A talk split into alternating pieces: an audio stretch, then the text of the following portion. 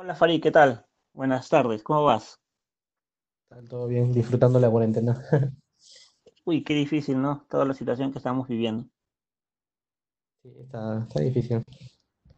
Y, y quiero comenzar un poco, Farid, a lo que tú, antes de, de comenzar un tema, que es lo que tú me decías acerca de las oportunidades que hay en, en el mundo de la tecnología frente a la cuarentena.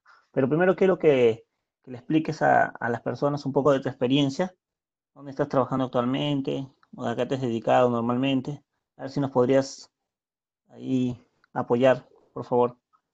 Claro. Bueno, actualmente estoy trabajando en Avantica eh, para una empresa en Estados Unidos que es como de alquiler de departamentos. Ah, y bueno, recién pues tengo dos meses recién trabajando ahí.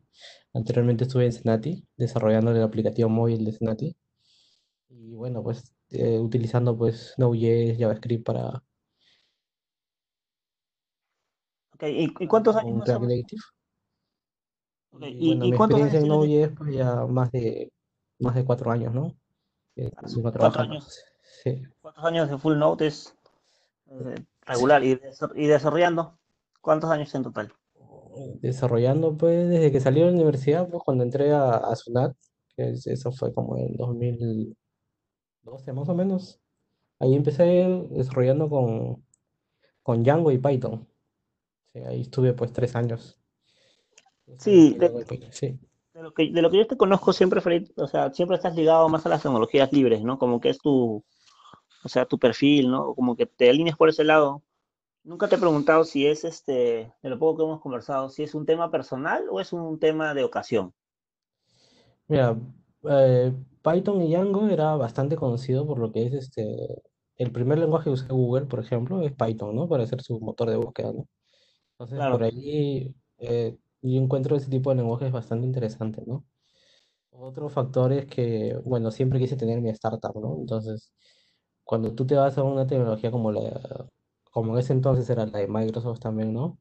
Pensar en utilizar solamente tecnología de Microsoft era era impensable en ese momento porque es bastante caro como para una startup, ¿no? Y si tú ves en el mundo de las startups, la mayoría de tecnología que usan es Node.js, Python, o sea, se, se empuja bastante fuerte por ese lado, ¿no? Twitter, Facebook, hay muchas empresas que apuestan por esa tecnología. ¿no? Entonces, más por eso ha sido mi, mi camino por ahí, ¿no?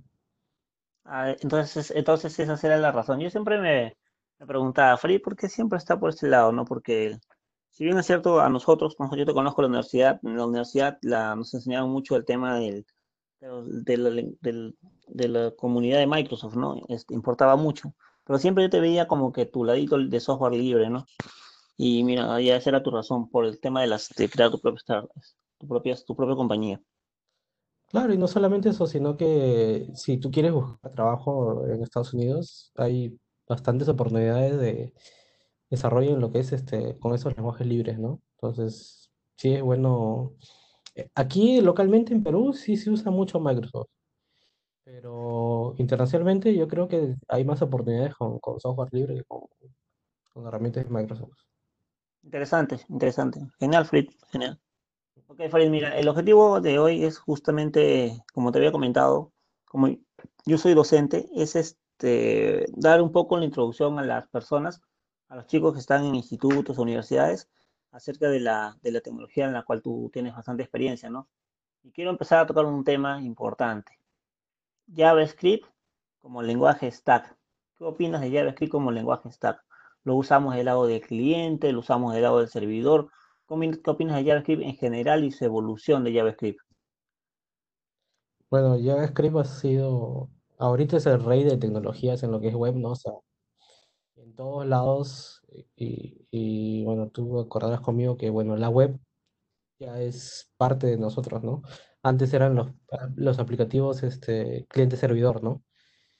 Pero ahora es un poco impensable o un poco raro pensar en desarrollar un aplicativo cliente-servidor como era antes, ¿no? Entonces, yo creo que por ese lado JavaScript tiene bastante ventaja, ¿no? Y ha evolucionado bastante, ¿no? O sea, ahorita, sí, sí, claro. sí, Yo, yo recuerdo mucho cuando al, al inicio la gente le echaba tierrita a JavaScript, ¿no? O sea, O sea, no le, no le tomaba mucha importancia, ¿no? Pero como tú dices, ha evolucionado bastante y hoy por hoy, este, como que se podría decir que es el, el papá en general de, de todo, de todo desarrollo web, ¿no? Sí, ahorita, bueno, el- las encuestas de tecnología, pues uno de los lenguajes más usados es, es JavaScript, ¿no? Y bueno, es bastante versátil porque, eh, bueno, cualquiera empezó usándolo pues con jQuery, ¿no?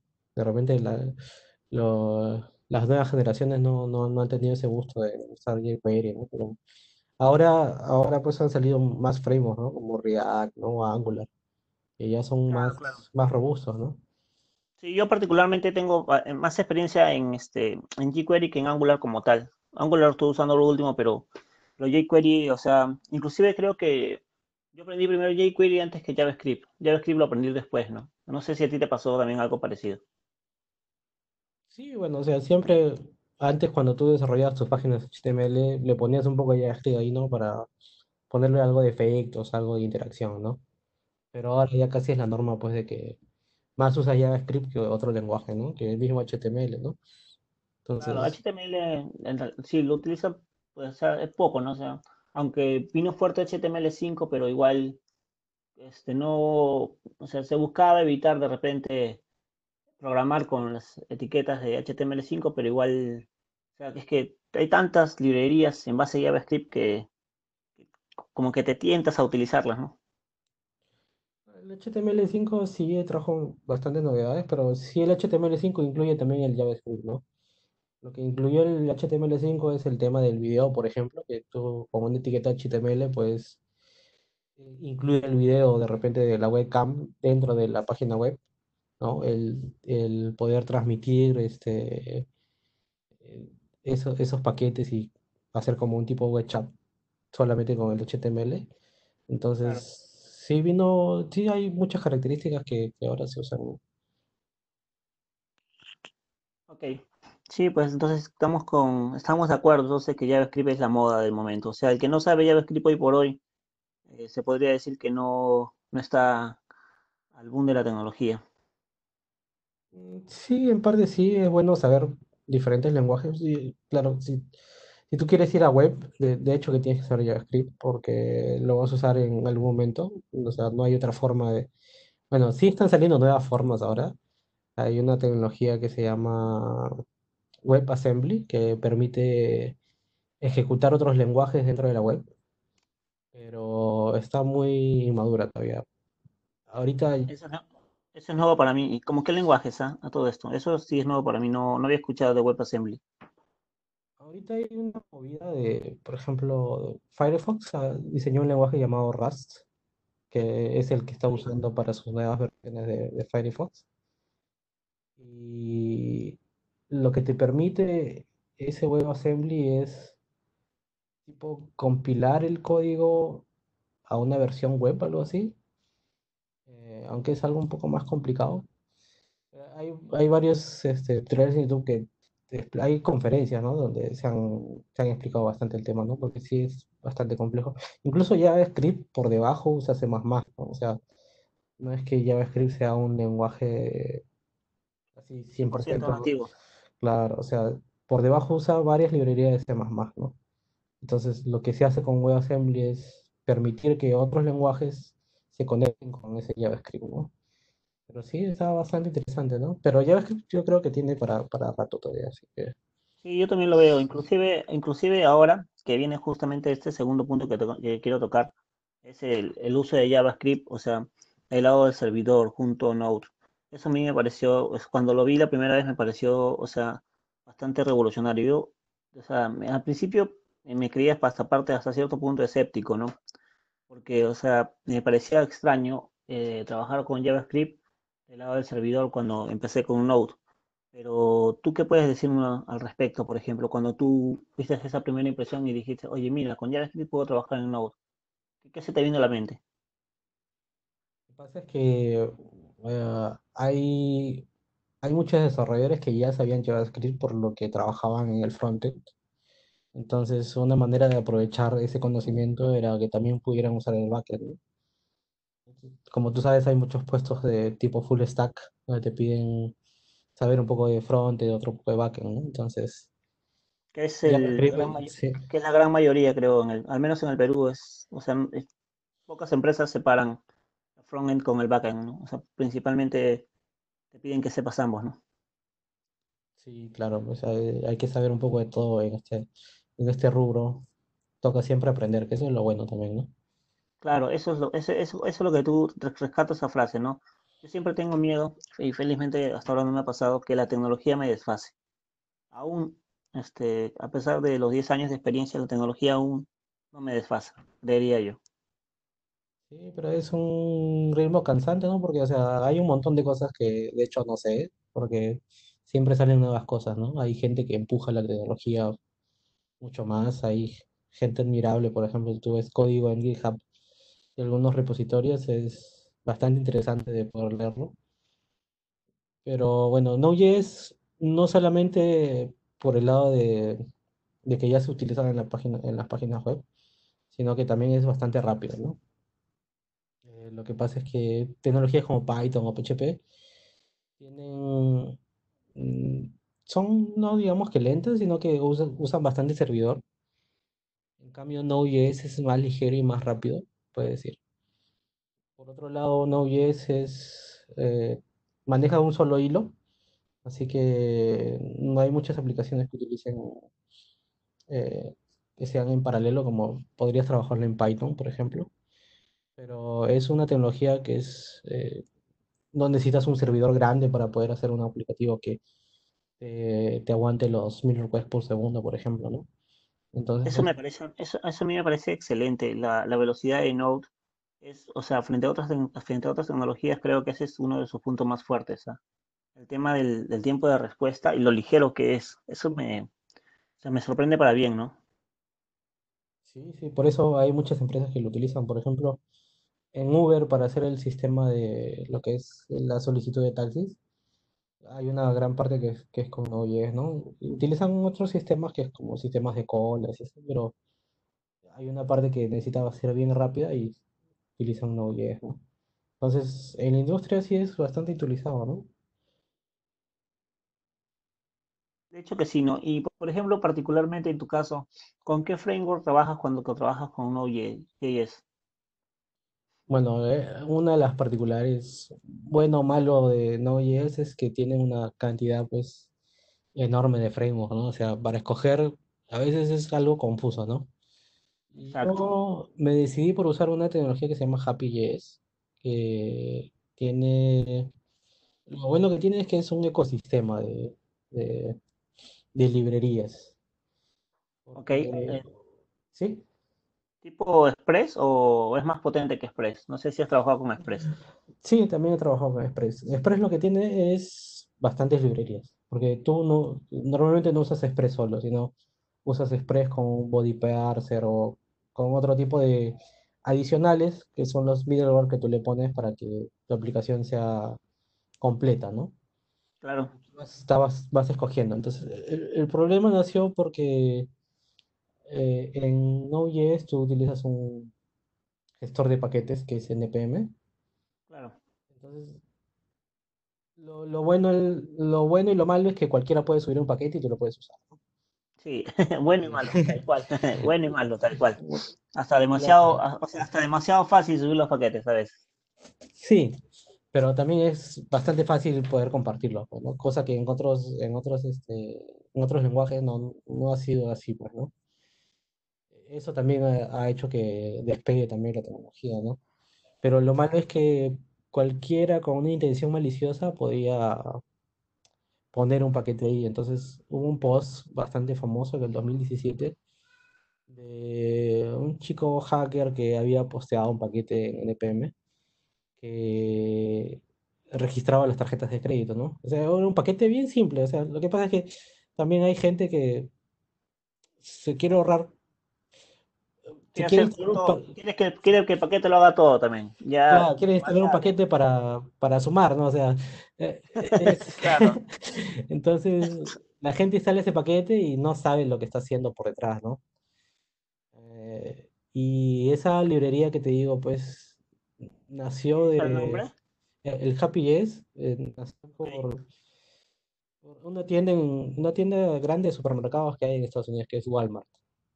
Ok, Walmart sí, tiene sí. Su, sí, Walmart tiene su, es una sucursal bien grande, pues, ¿no? Entonces tiene su sector de tecnología que es Walmart Labs. Y se volvió famosa porque, tú sabes que en Estados Unidos siempre hay Black Friday, ¿no? Claro, exacto. Entonces, todas las, todos los aplicativos y todas las páginas normalmente en Black Friday colapsan, ¿no? Que bueno, acá también sucede, ¿no? Allá también en Estados Unidos también sucede, ¿no? También, también, también pasa, también pasa. No es que solamente aquí, no es, no es solo el problema del gobierno peruano, nada más con sus, Claro, con su, con sus, este, esos consultas o los tickets de cine de acá, que, que eran muy malos, pero la cosa es que ellos apostaron por la tecnología Node.js, ¿no? Entonces, ellos al principio usaban Java y tenían una máquina ponte de, ¿cuánto era? Creo que eran como 256 gigas de RAM ok, ah, para, o sea, era una máquina potente para poder, y ni aún así podía aguantar todo lo que es el Black Friday, ¿no?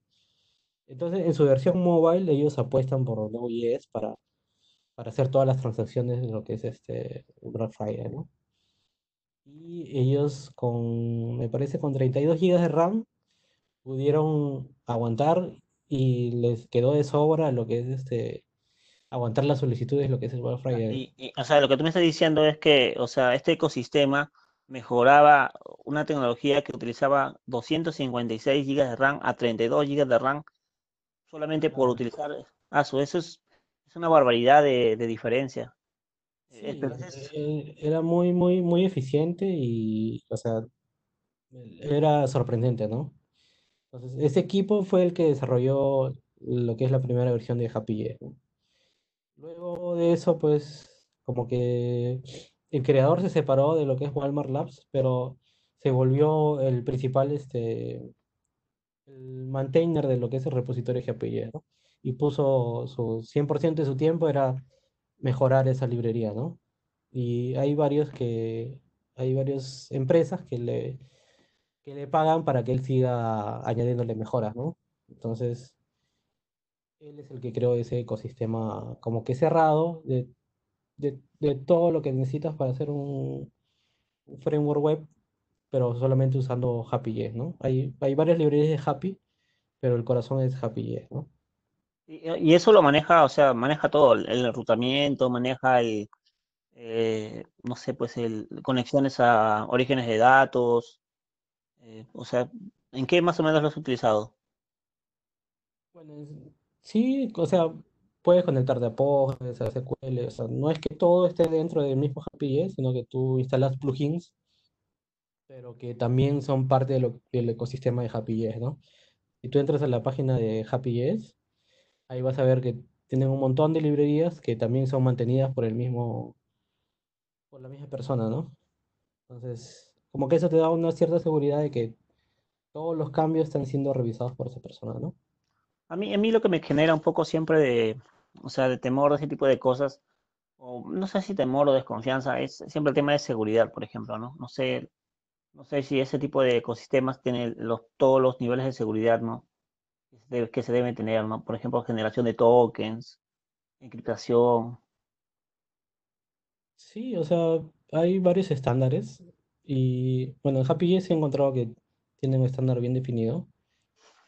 No es lo único que puedes usar. Realmente él te da la librería, pero tú lo puedes usar de diferentes formas y pasa con cualquier otra tecnología también, ¿no? Depende cómo la uses y tú mismo también tienes que saber sobre temas de seguridad como para que no, no fregarla cuando le lances a producción también, ¿no? Pero Sí, lo sí, bueno es justo. que, lo bueno es que siempre mandan actualizaciones, ¿no? Entonces, como hay varios ojos observando ese código, hay varias empresas que lo usan, es más fácil de que reporten el, el- el problema y lo puedan solucionar también, ¿no? Ok, mira, eso es algo novedoso para mí, interesante. No, no, no la conocía, la verdad, esa, ese ecosistema. Entonces, me parece, me parece genial. Entonces, eh, utilizas Node con, con, con este, con este ecosistema. Y con respecto al frontend, ¿con qué framework te quedas? ¿Con qué framework trabajas? ¿Angular, React? ¿O cómo, cómo trabajas el frontend en tus aplicaciones? Bueno, sí he utilizado Angular, pero ahorita Más que todo he utilizado React por, por el tema de que tenía que usar React Native. Entonces, de hecho que usar React era más, era más conveniente, ¿no? O Angular yo sea, lo un- Sí, sí, sí, o sea, termi- termi- termi- termina la explicación, luego te lanzo la pregunta. Angular sí lo veo un poco más robusto porque como que te incluye todas las librerías en, ese, en ese framework. Porque si tú usas React tienes que buscar un, un enrutador, por ejemplo, ¿no? Entonces, en Angular sí te incluye todo lo que necesitas para poder hacerlo, ¿no? Pero React como que es más versátil en ese sentido. Sí, me contabas, me contabas que estabas haciendo una aplicación móvil con React Native, creo, ¿no? Sí, React Native, ajá. Cla- Claro, o sea, y el, y el backend lo hacías con Node y este Happy.js. así es, con Happy.js. Eso, eso justamente es algo que yo este, eh, conversaba con un compañero hace la semana pasada acerca de cómo, por ejemplo, en tu caso, como es una aplicación móvil de lo que tú me cuentas, sí, de hecho que frontend y el backend están totalmente separados, ¿no? Pero cómo, pero cómo ha evolucionado el tema de, de cliente-servidor, ¿no? Porque antes, por ejemplo, cuando tú trabajabas en PHP clásico, eh, hablábamos de una aplicación monolítica, ¿no? Que el, PHP con el JavaScript sobre un mismo servidor. En cambio aquí, sí o sí tienes que tener dos servidores, uno para front y el otro para el back. No sé tú cómo analizas esa situación, ¿no? Que para el frontend tienes un, un, este, un framework y para el backend trabajas con otro framework totalmente separado. Por cierto punto es bueno, y más ahora que todo se va orientado a microservicios, ¿no? Es, mm, es más ahora mm, tiendes a desarrollar como que un solo servicio y tienes varios servicios conectados al, al frontend, ¿no? Sí, Pero sí, creo que pasa como, como en la vida real, pues, ¿no? Tú te vas especializando en, en algo, ¿no? Entonces necesitas también en el servidor especializar ciertas cosas que son más usadas, ¿no? Entonces, y mucho, mucho ha ayudado al, al performance, porque si te das cuenta, ahora hay más gente conectada a internet, ¿no? Cuando tú usabas PHP, tenías que tener una máquina con bastante RAM como para que te, que te aguante el tráfico, ¿no? Pero ahora tener una página con 10.000 visitas por segundo en PHP es un poco... Tendrías que tener un, un monstruo ahí para que te aguante, ¿no? Claro, con, que, con Node.js es, es más sencillo. claro que PHP con, con Laravel ha mejorado bastante, pero, o sea, igual el tema de separar el frontend con el backend, o sea, yo lo que valoro más ahí es que nos ha dado orden, o sea, no se confunden cosas, este, lógica de front con lógica de back, porque antes todo se hacía dentro de uno solo, inclusive en ASP.NET también se trabajaba así, ¿no? Pero ahora, por ejemplo, si trabajas con React, o sea, necesariamente tu backend tiene que ser, este, no sé, pues separado, ¿no? Tiene que ser en otro, en otro proyecto, no podría ser juntos, porque esa no es la naturaleza de lo que es ahora cliente-servidor, ¿no? Claro, pero eso tiene su contra también, porque normalmente terminas haciendo doble trabajo. Hay cosas que haces en el backend que también haces en el frontend. Hay muchas validaciones que tienes que hacerlas en ambos lados. Entonces eso Es, te, te duplica el trabajo, ¿no? eso es lo que tú acabas de decir, ese es, ese es el debate de toda la vida. Eso, por ejemplo, cuando yo empezaba a programar web, yo siempre me, me hacía esa pregunta filosófica, ¿no? ¿Valido por el lado del cliente o valido por el lado del servidor? Y, y, o sea, a corto plazo, bueno, ya con la experiencia ya sé que, que se debe validar en ambos lados, ¿no? Eso es si es que te sobra el tiempo, ¿no? Y también dependiendo del giro del negocio, pues, ¿no? Claro, siempre es bueno validar en los dos lados, ¿no? Pero en, en el medio salió otro framework que yo también me volví medio fanático.